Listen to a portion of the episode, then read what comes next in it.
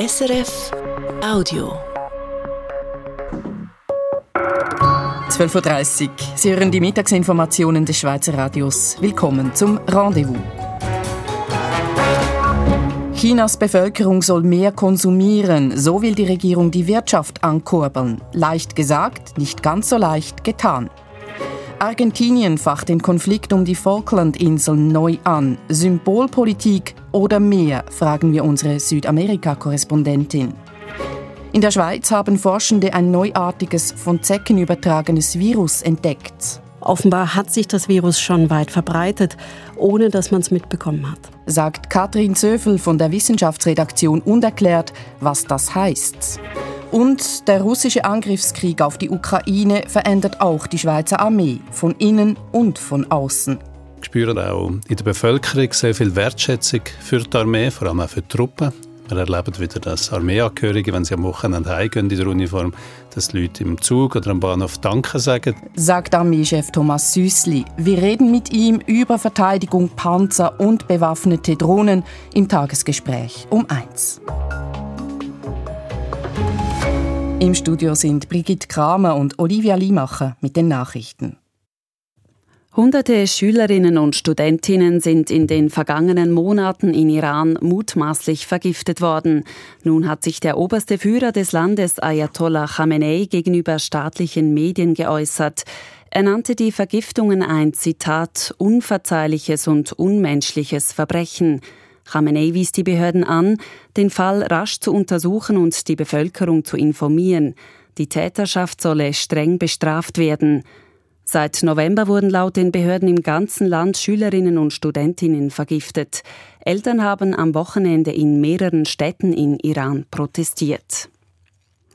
In Frankreich sollen die Monate März bis Mai zum Anti-Inflationsquartal werden. Das kündigt Wirtschaftsminister Bruno Le Maire an. Ziel sei es, die Bevölkerung vor steigenden Lebensmittelpreisen zu schützen. Als Grundlage diene eine Vereinbarung mit Einzelhändlerinnen und Händlern. Diese hätten sich verpflichtet, bei Lebensmitteln des täglichen Bedarfs die tiefstmöglichen Preise anzubieten. Welche Lebensmittel das sind, könnten sie selbst wählen, so Le Maire. Die Teuerung bei den Lebensmitteln in Frankreich lag im Februar bei 14,5 Prozent. In der Schweiz ist die Jahresteuerung im Februar auf 3,4 Prozent gestiegen. Das teilte das Bundesamt für Statistik mit. Im Januar betrug sie 3,3 Prozent. Grund für den Anstieg im Februar seien unter anderem die gestiegenen Wohnungsmieten sowie die höheren Preise für Flug- und Pauschalreisen oder Benzin. Gesunken sind hingegen etwa die Preise für Heizöl oder neue Autos. Nach den starken Erdbeben vor einem Monat in der Türkei und Syrien hat die Schweiz bislang 19 Visa ausgestellt für Betroffene, die zu Verwandten in die Schweiz reisen wollen. Das teilte das Staatssekretariat für Migration der Nachrichtenagentur Kisten SDA mit. Gut 200 weitere Gesuche seien noch hängig. Personen, die von den Erdbeben betroffen sind, können derzeit schneller an ein Visum kommen, wenn sie enge Verwandte in der Schweiz haben. Die Stadt Bern kann einen Pilotversuch zum bedingungslosen Grundeinkommen nicht durchführen.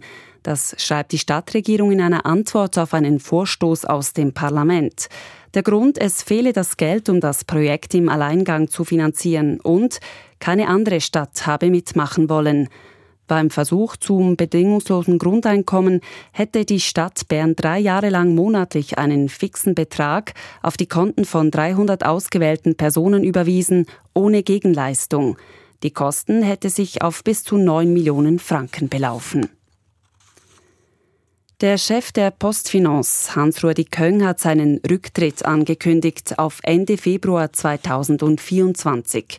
Laut Mitteilung verlässt Köng Postfinance auf eigenen Wunsch. Es sei Zeit, Platz für Neues zu schaffen. Hans-Rudi Köng ist seit 2012 Chef der Postfinance. Beim Detailhändler Denner wird Finanzchef Adrian Bottmar vorübergehend Chef. Er ersetzt ab Anfang Mai den bisherigen Denner-Chef Mario Irminger.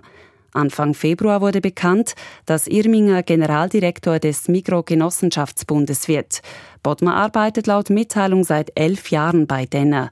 Als CEO ad interim werde er bis auf weiteres auch den Finanzbereich weiterführen. Das Wetter am Nachmittag wird es aus Westen allmählich sonniger. Die Temperatur erreicht rund 7 Grad. Im Süden bleiben die Wolken zahlreicher. Morgen ist es zunächst ziemlich sonnig. Im Laufe des Nachmittags ziehen vermehrt Wolken auf und am Abend setzt aus Westen Regen ein. Die Schneefallgrenze liegt bei rund 1500 Metern. Die Höchstwerte liegen bei rund 9 Grad und es kommt mäßiger Westwind auf. Im Süden hat es vom Morgen an teils mehr Wolken bei 11 Grad. Chinesinnen und Chinesen sollen mehr konsumieren. Das hat gestern Premierminister Li Keqiang am Nationalen Volkskongress in Peking gesagt. Die Regierung will die Bevölkerung zum Kaufen motivieren. Der Konsum soll zum Treiber des Wirtschaftswachstums werden. Das mag einleuchtend und einfach klingen. Ist es in der Realität aber nicht, zeigt der Bericht von China-Korrespondent Samuel Emch. Ein Einkaufszentrum für große Haushaltsgeräte in Shanghai. Kühlschränke, Waschmaschinen, Klimaanlagen gibt es hier. Doch bei zahlreichen Verkaufsständen sieht man kein Personal. Einige haben nicht einmal das Licht angemacht. Wir haben nicht viele Kunden, sagt eine Verkäuferin. Vor der Pandemie waren die Verkäufe ziemlich gut, jetzt wissen wir nicht, was wir tun sollen, sagt eine andere. Wegen den Lockdowns und Einschränkungen ist der Konsum in China letztes Jahr gefallen. Das zeigen die offiziellen Zahlen. Helfen will nun die Regierung. Die Förderung des Konsums steht ganz oben auf der Prioritätenliste. Details sind allerdings noch kaum bekannt.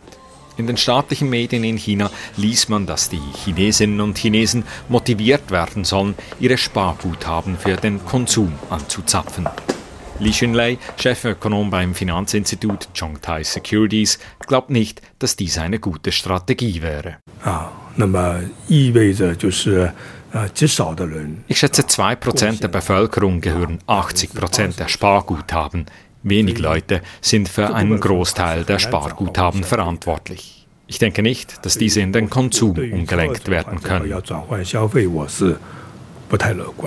Ökonom Li unterstützt aber die Idee der Regierung, den Konsum zu fördern. Er hat konkrete Vorschläge. Die Zentralregierung soll mehr Schulden machen, Geld aufnehmen und dieses an Leute mit tiefen und mittleren Einkommen geben, in Form von Einkaufsgutscheinen. Die Bevölkerung mit mittleren und tiefen Einkommen ist die treibende Kraft beim Konsum. Die Ideen wären also da, nur Chefökonom Li Xunlei glaubt selbst nicht recht, dass die Regierung solche Maßnahmen ergreifen wird, respektive ergreifen kann. Es mangle nicht am Geld, aber an den Strukturen. So hat der Staat in der Vergangenheit vor allem mit Investitionen in die Infrastruktur, in Straßen, Häfen, Eisenbahnen das Wirtschaftswachstum angetrieben. Entsprechend seien auch die staatlichen Institutionen auf solche Aufgaben ausgerichtet. Die Funktion dieser großen Ämter ist zu investieren, nicht den Konsum zu fördern. So sind unsere Strukturen, sagt Lee. Und tatsächlich, sieht man genau hin, ist für die Regierung das Ankurbeln des Konsums zwar erste Priorität, der Arbeitsrapport der Regierung führt aber unter demselben Punkt auch staatliche Investitionen auf, zum Beispiel in die Modernisierung von Städten. Investitionsprojekte gibt es viele, bei der Konsumförderung hingegen erst Einzelbeispiele. So subventionieren Shanghai und andere Provinzen seit Oktober große energiesparende Haushaltsgeräte mit 10% Beim Verkaufspersonal im Elektronik-Einkaufszentrum keimt Hoffnung. Zum Beispiel bei der Verkäuferin, die Geschirrspüler verkauft. Das ist eine staatliche Unterstützung für uns alle. Gut, dass es die gibt. Kunden sieht man heute aber trotzdem kaum. Es ist offensichtlich, den Konsum zu fördern wird eine große Herausforderung für die chinesische Regierung. Der Bericht von Samuel M. hier im Rendezvous. Und mit diesen Themen geht es bei uns weiter. Kryptowährungen wie Bitcoin waren ursprünglich gedacht als alternatives Finanzsystem, ein System, das Maschinen vertraut, nicht Menschen. The point of it is to have a base layer of money that no human or group of people in the world can change. Sagt Eric Voorhees, einer der ersten großen Kryptounternehmer. Stattdessen wurde das Kryptogeld zum hochspekulativen Finanzprodukt. Der milde Winter gefällt den Zecken und damit steigt für die Menschen das Risiko einer Ansteckung mit Krankheiten, darunter ein neues Virus. Eine spendierte Reise nach Abu Dhabi hat den einstigen FDP-Überflieger Pierre Modet politisch zu Fall gebracht. Jetzt ist er wieder da. Mit einer neuen Bewegung kandidiert er in Genf für Regierung und Parlament. Alors c'est pas vraiment un retour parce que je suis jamais parti. Es sei doch gar nicht ein Comeback, er sei ja gar nie weg gewesen, sagt er selbst. Wie seine Chancen stehen, sagen wir kurz vor eins. Zuerst Schaffarmen, Pinguine, Vögel, eine felsige Landschaft prägen das Bild der Falklandinseln, dieser abgelegenen Inselgruppe im Südatlantik. Die Inseln stehen unter britischer Verwaltung. Aber auch Argentinien, wo die Inselgruppe Malvinen genannt werden, erhebt Ansprüche. Letzter Höhepunkt dieses jahrzehntealten Streits, der Falklandkrieg 1982, als Argentinien Kriegsschiffe losschickte und die Inseln besetzte. Nach gut zwei Monaten Krieg hatte Großbritannien die Inseln zurückerobert, ein Waffenstillstand wurde vereinbart. Jetzt droht der Konflikt wieder aufzubrechen. Argentinien hat eine Einigung mit Großbritannien, den Foradori-Duncan-Pakt, aufgekündigt. Frage an Südamerika-Korrespondentin Teresa Delgado in Santiago de Chile. Zuerst zur Klärung, um was für ein Abkommen geht es da? Ja, der Foradori-Duncan-Pakt äh, regelt die Förderung von Öl und Gas rund um die Falklandinseln, auch die Fischereirechte zugunsten Großbritanniens. Dieser Vertrag wurde 2016 geschlossen, noch unter dem konservativen Präsidenten Mauricio Macri. Und die jetzige linke Regierung von Alberto Fernandez sagt, die Konservativen hätten damals zu viele Zugeständnisse gemacht. Und warum kündigt Argentinien diesen Foradori-Duncan-Pakt gerade jetzt auf? Die Malvinas, so nennen die Argentinierinnen und Argentinier die Falklandinseln, die rücken meistens dann wieder in den Fokus, wenn auf der Südhalbkugel der Herbst beginnt. Das ist jetzt kurz vor April. Äh, hat auch damit zu tun, dass im April die argentinische Invasion der Inseln von 1982 äh, sich jeweils jährt und der rund 650 argentinischen Kriegstoten gedacht wird. Dieses Jahr kommt noch dazu, es sind bald Wahlen in Argentinien im Oktober und die Forderung, die Malvinas zurückzuholen, die ist beliebt im Land. Also da geht es ganz klar auch um Wahlkampf. Nicht nur Präsident Alberto Fernandez könnte damit punkten, sondern auch seine Vizepräsidentin Christina Kirchner, der ebenfalls wieder große Ambitionen nachgesagt werden. Welche Bedeutung haben denn die Malvinas, die Falklandinseln, für Argentinien heute? Eine große. Das Thema ist sehr präsent nach wie vor. Wer durch Argentinien reist, sieht bis heute immer wieder Plakate, Aufkleber oder T-Shirts mit dem Slogan Las Malvinas son Argentinas. Also die Falklandinseln sind argentinisch. Das steht in Buenos Aires wirklich auf jedem Bus drauf. Und das, obwohl die Inseln, Sie haben es gesagt, eigentlich nur rund 3000 Einwohnerinnen und Einwohner haben. 1982 versuchte ja Argentinien, damals noch eine Militärdiktatur, die Falklandinseln zu erobern, militärisch, und erlitt eine Niederlage. Die wurde damals als derart groß empfunden, dass die Militärjunta wegen dieser Niederlage abtreten musste. Das diktatorische Regime brach in der Folge zusammen. Und auch während der Demokratie sind die Malvinas für viele Argentinierinnen und Argentinier eine Art schmerzliche, offene Wunde geblieben, direkt vor der eigenen Haustüre. Und was noch dazu kommt, die Argentinier wollen dort vor ihrer Haustüre keine ehemalige britische europäische Kolonialmacht. Das hat ähm, also keine ehemalige Kolonialmacht wie Großbritannien, das hat mit der Geschichte des Landes zu tun. Neben den Spaniern haben nämlich auch die Briten mehrfach versucht, in der Region um den Rio de la Plata Fuß zu fassen. Das Gebiet wurde aber erfolgreich verteidigt im 19. Jahrhundert und dieser Erfolg sorgte für ein Selbstbewusstsein in der Region, was später zur Unabhängigkeit Argentiniens führte, also zur Entstehung der argentinischen Nation. Die Malvinas sind die letzte britische Präsenz bei Argentinien. Also da geht es ums Prinzip bei dieser Sache und um einen wichtigen Teil des argentinischen Selbstverständnisses, der argentinischen Identität. Wie sind denn derzeit die Beziehungen zu Großbritannien? Grundsätzlich gut, wenn da eben nicht dieser Streit wäre um die Malvinas. Argentinien pflegt ansonsten gute Beziehungen zu Großbritannien. Sie sind jetzt nicht die intensivsten. Der Handel mit den Nachbarstaaten der Mercosur-Region oder mit der Europäischen Union ist wesentlich wichtiger für Argentinien. Aber die Beziehungen sind eigentlich schon gut. Es gibt zum Beispiel auch eine große britische Expat-Community in Buenos Aires. Der britische Außenminister hat über Twitter reagiert, die Falklandinseln seien britisch, das hätten die Einheimischen so entschieden. Ihre Einschätzung, Teresa Delgado, wohin führt das Vorge Vorgehen Argentiniens? Das wird sicher zu diplomatischen Verstimmungen führen zwischen den beiden Ländern, hat es ja ein Stück weit schon. Es ist aber kaum denkbar, dass sich die Szenen von 1982 so schnell wiederholen, also dass da jetzt argentinische Kriegsschiffe auftauchen bei den Malvinen. Die Regierung von Alberto Fernandez will den Streit am Verhandlungstisch lösen, das hat sie gesagt, äh, die Regierung. Aber ob die Briten da mitmachen und wer ab Oktober überhaupt in der Casa Rosada sitzt, also im argentinischen Präsidentschaftspalast, das muss sich erst noch zeigen. Und eigentlich hat Argentinien mit der Hyperinflation und der Wirtschaftskrise, das muss man wirklich sagen, genug andere Sorgen. Direkt aus Santiago de Chile, Südamerika-Korrespondentin Teresa Delgado. Besten Dank.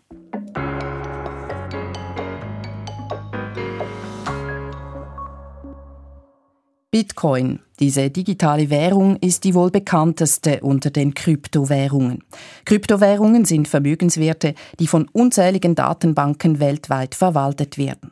In den vergangenen Monaten machten sie vor allem negative Schlagzeilen. Bitcoin und Co. verloren stark an Wert, Kryptofinanzunternehmen wie die FTX implodierten, Betrugsfälle wurden publik. Dabei war die Ursprungsidee der Kryptobranche eigentlich nicht, mit waghalsigen Spekulationen viel Geld zu verdienen. Vielmehr sollte ein alternatives Finanzsystem aufgebaut werden, um Menschen ohne funktionierendes Bankensystem Zugang zu Finanzleistungen zu sichern. Wo ist dieses Ideal geblieben? Wirtschaftsredaktor Dario Pelosi. Eric Voorhees gehört zu den ersten Kryptounternehmen. Er zahlt mit Bitcoin oder Ether, hat seine Firmen in eine Organisation ohne fixen Chef umgewandelt, misstraut dem traditionellen Bankensystem. Er bestätigt, dass die Grundidee von Krypto, zum Beispiel von Bitcoin, immer gewesen sei, ein alternatives Geldsystem aufzubauen, das Maschinen vertraut und nicht Menschen. The point of it is to have a base layer of money that no human or group of people in the world can change. That's like an open, honest system of objective value that everyone can interact with on the same level playing field. Es sollte ein Grundstock an Geld geschaffen werden, den keine Menschen verändern können. Ein offenes, gerechtes System, auf das alle Menschen weltweit gleichermaßen zugreifen können. Ein solches Finanzsystem sei vor allem in Schwellenländern von Bedeutung, sagt Mark Foster. Er ist politischer Lobbyist in Brüssel für neue Finanzsysteme. Es helfe einerseits Menschen, die in reichen Ländern arbeiten und zum Beispiel Geld an ihre Familien im Süden schicken wollen, ohne dass der Großteil der Summe für Transaktionsgebühren verbraucht wird. Aber es sei auch ein Zahlungsmittel in Ländern, in denen die Menschen kein Vertrauen haben in den Staat oder das Bankensystem. There is a, a trust issue perhaps for some of these citizens of the world where an ability to be able to hold your die Möglichkeit, das eigene Geld digital im Smartphone zu haben, sei wichtig und mache diese Menschen unabhängiger. Die Grundidee von Krypto sei tatsächlich gewesen, Menschen in Schwellenländern den Zugang zum weltweiten Finanzsystem zu sichern, erklärt auch Ishwar Prasad. Er ist Wirtschaftsprofessor an der Cornell University in den USA und Autor eines Buches über neue Finanzsysteme. Aber die Idee sei nicht umgesetzt worden, kritisiert ihr. That hasn't quite happened, and unfortunately, that promise of democratizing finance hasn't panned out. And Die Blockchain-Technologie sei in den vergangenen Jahren vor allem dazu genutzt worden, um neue hochspekulative Finanzprodukte zu kreieren, was viele Investorinnen und Investoren hohen Risiken ausgesetzt habe. So I think there is still some potential for decentralized finance to create useful innovations, but we haven't seen much of that yet. So schwarz malen will Eric van der Kley nicht. Der Kryptoinvestor sieht im Gegenteil ein großes Potenzial in den Schwellenländern. Because it's much bigger addressable markets for financial products and services that were not existing before, that can be incredibly beneficial and empowering to the communities that now have access to them, but also make profit for the people running them. Das seien große Märkte, die vom bisherigen Bankensystem nicht erschlossen seien. Eine wichtige Dienstleistung für die Menschen. Und es sei auch lukrativ für Investorinnen und Investoren. So ist er nahe an den Idealen der Pioniere der Kryptoszene. Allerdings, damit es diesmal gelingt, muss die Kryptofinanzbranche nachhaltiger denken. Doch nur, wenn die Investorinnen und Investoren mit einem solchen alternativen Finanzsystem auch wirklich Geld verdienen können, dürfte die Branche auch wirklich den Sprung schaffen, weg von der reinen Spekulationsplattform für schnelles Geld. Sur un Rendezvous. In zehn Minuten ist es eins. Ist der Winter mild, kommt das den Zecken entgegen. Wenn es warm genug ist, sind die Blutsauger aktiv, statt in Winterstarre zu verfallen. Und damit steigt für die Menschen das Risiko, an einer von Zecken übertragenen Virusinfektion zu erkranken. An FSME zum Beispiel, der Frühsommer-Meningoenzephalitis. Zudem haben Forschende der Universität Zürich in der Schweiz ein neuartiges, von Zecken übertragenes Virus entdeckt. Ein Virus, welches vor wenigen Jahren in der inneren Mongolei erstmals aufgetaucht war. Der Name Alongshan ALS. Ich habe Katrin Zöfel von der SRF Wissenschaftsredaktion gefragt, was ist das für ein Virus? Das ist ein Virus aus der gleichen Familie wie das FSME-Virus. Es wurde 2017 zum ersten Mal nachgewiesen bei einer Frau in China, die Fieber und Kopfweh hatte. Seitdem ist es tatsächlich in vielen weiteren Ländern nachgewiesen worden. Russland, Finnland, auch Frankreich, Deutschland und eben auch in der Schweiz. Und was weiß man über die Verbreitung in der Schweiz? Man hat wirklich erst allererste Daten, aber es scheint schon recht verbreitet. In einer Studie der Universität Zürich kam es sogar häufiger in Zecken vor als das FSME-Virus. Das heißt aber auch, wenn es jetzt schon sehr verbreitet ist, dass man nicht Angst haben muss, dass wir hier jetzt am Anfang einer super dynamischen Ausbreitung stehen. Offenbar hat sich das Virus schon weit verbreitet, ohne dass man es mitbekommen hat. Warum hat man es bis jetzt nicht mitbekommen? Warum wurde es in der Schweiz erst jetzt entdeckt? Es wurde einfach nicht gezielt danach gesucht. Und auch die Studie aus Zürich, das ist jetzt eher ein Zufallsfund, dass sie da auf das ALS-Virus gestoßen sind. Die haben 2020 und 2021 wirklich sehr breit angelegt in zehn Kantonen Zecken eingefangen und dann ganz breit nach Erbgut von Viren und Bakterien gesucht in diesen Zecken. Und dabei haben sie eben auch das ALS-Virus gefunden. Für alle, die sich vielleicht jetzt Sorgen machen, die Frage, Frage, wie gut ist dieses Virus erforscht? Weiß man, ob es gefährlich ist?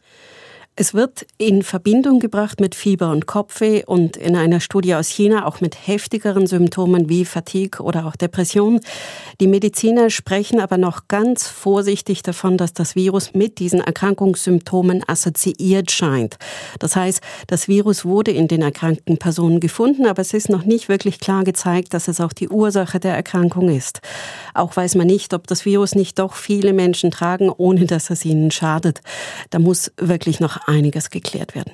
Gegen FSME gibt es eine Impfung. Wie sieht das bei ALS aus?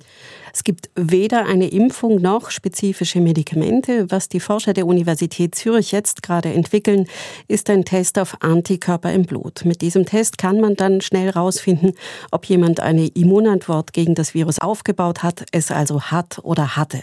Das Virus selbst im Blut nachzuweisen ist leider schwierig, weil es sehr instabil ist. Zecken sind in der Schweiz weit verbreitet. Jetzt sind sie offenbar auch länger aktiv, weil es milder wird. Was bedeutet das für die Bevölkerung? Das heißt einfach, der Zeitraum im Jahr, in dem man sich eine Zecke einfangen kann, wird länger und es kann in immer mehr Regionen passieren. Auch kann es in immer höher gelegenen Gegenden passieren. Für den Einzelnen heißt das, man muss mit Zecken rechnen und wenn man draußen unterwegs war, den Körper am besten nach Zecken absuchen. Die gute Nachricht ist, die Tiere beißen nicht sofort. Sie suchen erstmal nach einem guten Ort zum Zubeißen, ein Ort am Körper, wo es feucht und warm ist, vorzugsweise. Und das heißt auch, man hat gute Chancen, die Zecken zu erwischen, solange sie noch am Krabbeln sind. Eine Anordnung von Wissenschaftsredaktorin Katrin Zöfel. Wenn im Wahljahr die Kantone ihre Vertreterinnen und Vertreter wählen, gilt das auch als Gradmesser vor den nationalen Wahlen im Herbst. Spannung zeichnet sich Anfang April in Genf ab. Einerseits weist eine Wahlumfrage auf einen Sieg des Mouvement Citoyen Genevois hin, andererseits ist da Pierre Modet. Der Mann, der Bundesrat werden wollte, der Mann, der sich der Korruption schuldig gemacht hat, indem er sich eine Reise nach Abu Dhabi hat spendieren lassen. Pierre Modet will jetzt zurück in die Politik. Wie weiß Westschweiz-Korrespondentin Valerie Wacker. Feierabendverkehr im Oviv-Quartier in Genf. Pierre Maudet und seine neu gegründete Bewegung Liberté et Justice Sociale haben zu einer ihrer Debatten in ein Restaurant eingeladen. Kurzes Gespräch, bevor die Gäste kommen. Ist die Zeit denn schon reif für ein Polit-Comeback? Alors c'est pas vraiment un retour parce que je suis jamais parti. Er sei doch nie weg gewesen, erwidert Maudet. Er habe stets Politik gemacht, einfach weniger sichtbar. Je me suis tu et je pense que c'est bien de respecter, euh, si on n'est pas réélu, un temps de, de retrait. Nachdem er zuletzt nicht wiedergewählt worden sei, habe er sich zurückgezogen. Nun ist Pierre Maudet also wieder da und begrüßt die 20 Leute, die seiner Einladung hierher gefolgt sind. Bonsoir à toutes et tous, merci de, de votre présence euh, ce soir. Zur Erinnerung, Pierre Maudet hat sich zuletzt vor zwei Jahren in Genf zur Wahl gestellt. Zuvor hatten ihm seine Regierungsratskollegen im Zuge der Abu Dhabi-Affäre sämtliche Kompetenzen entzogen und sein Verhalten öffentlich verurteilt. Schließlich trat Maudet zurück und kandidierte für seine eigene Nachfolge. Erfolglos. Die grüne Fabienne Fischer holte sich seinen Regierungsratssitz mit 9000 Stimmen Vorsprung.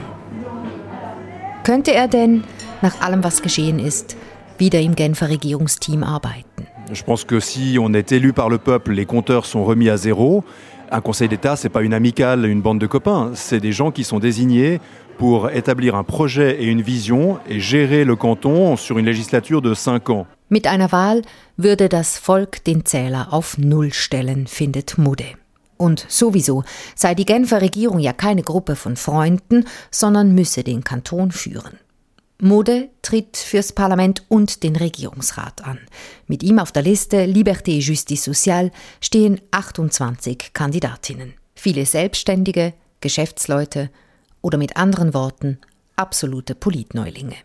Mode sieht es positiv. Le but, c'est d'avoir une approche orientée solution, solution concrète, et on se fiche un peu de savoir si c'est de gauche ou de droite. Ziel sei, zu Lösungen zu kommen. Ob diese als links oder rechts gelten würden, sei egal.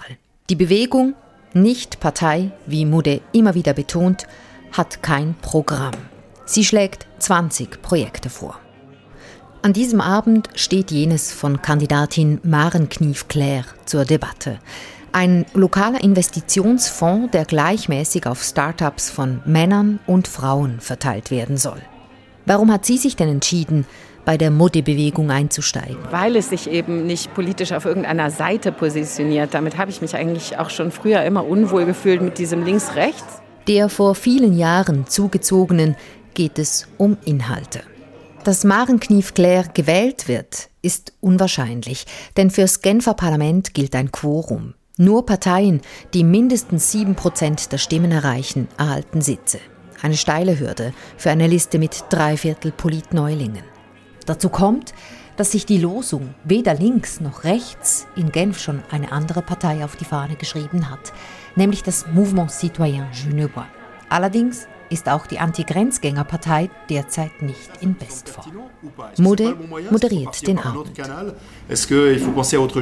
Er holt Meinungen ab, fasst zusammen. Seine Lust an der Diskussion wirkt echt. Ein Animal Politik in Aktion. Ob er gewählt wird, das ist die große Frage am 2. April. Seine Bekanntheit könnte helfen. Dass ihn inzwischen das Bundesgericht wegen eines Korruptionsdelikts verurteilt hat, tut es aber sicher nicht. Repräsentative Vorwahlbefragungen gibt es derzeit nicht. Aber fest steht, die grüne Fabienne Fischer sitzt nicht fest im Sattel und Mauro Boccia vom Mouvement Citoyen Genevois tritt zwar im ersten Wahlgang nicht an, hält sich aber für den zweiten Wahlgang alles offen. Das könnte Mude in die Karten spielen. Mude schließt die Veranstaltung mit dem Aufruf, noch weiter zu diskutieren, nur leider ohne ihn. Pierre Mude muss an eine zweite Abendveranstaltung. Sein Herzblut ist spürbar, ihm tut die Politik gut. Nun muss das Genfer Stimmvolk entscheiden, ob auch Pierre Mude der Politik noch gut tun würde. So viel Rendezvous für heute. Begleitet hat sie Brigitte Kramer. Danke für Ihr Interesse. Das war ein Podcast von SRF.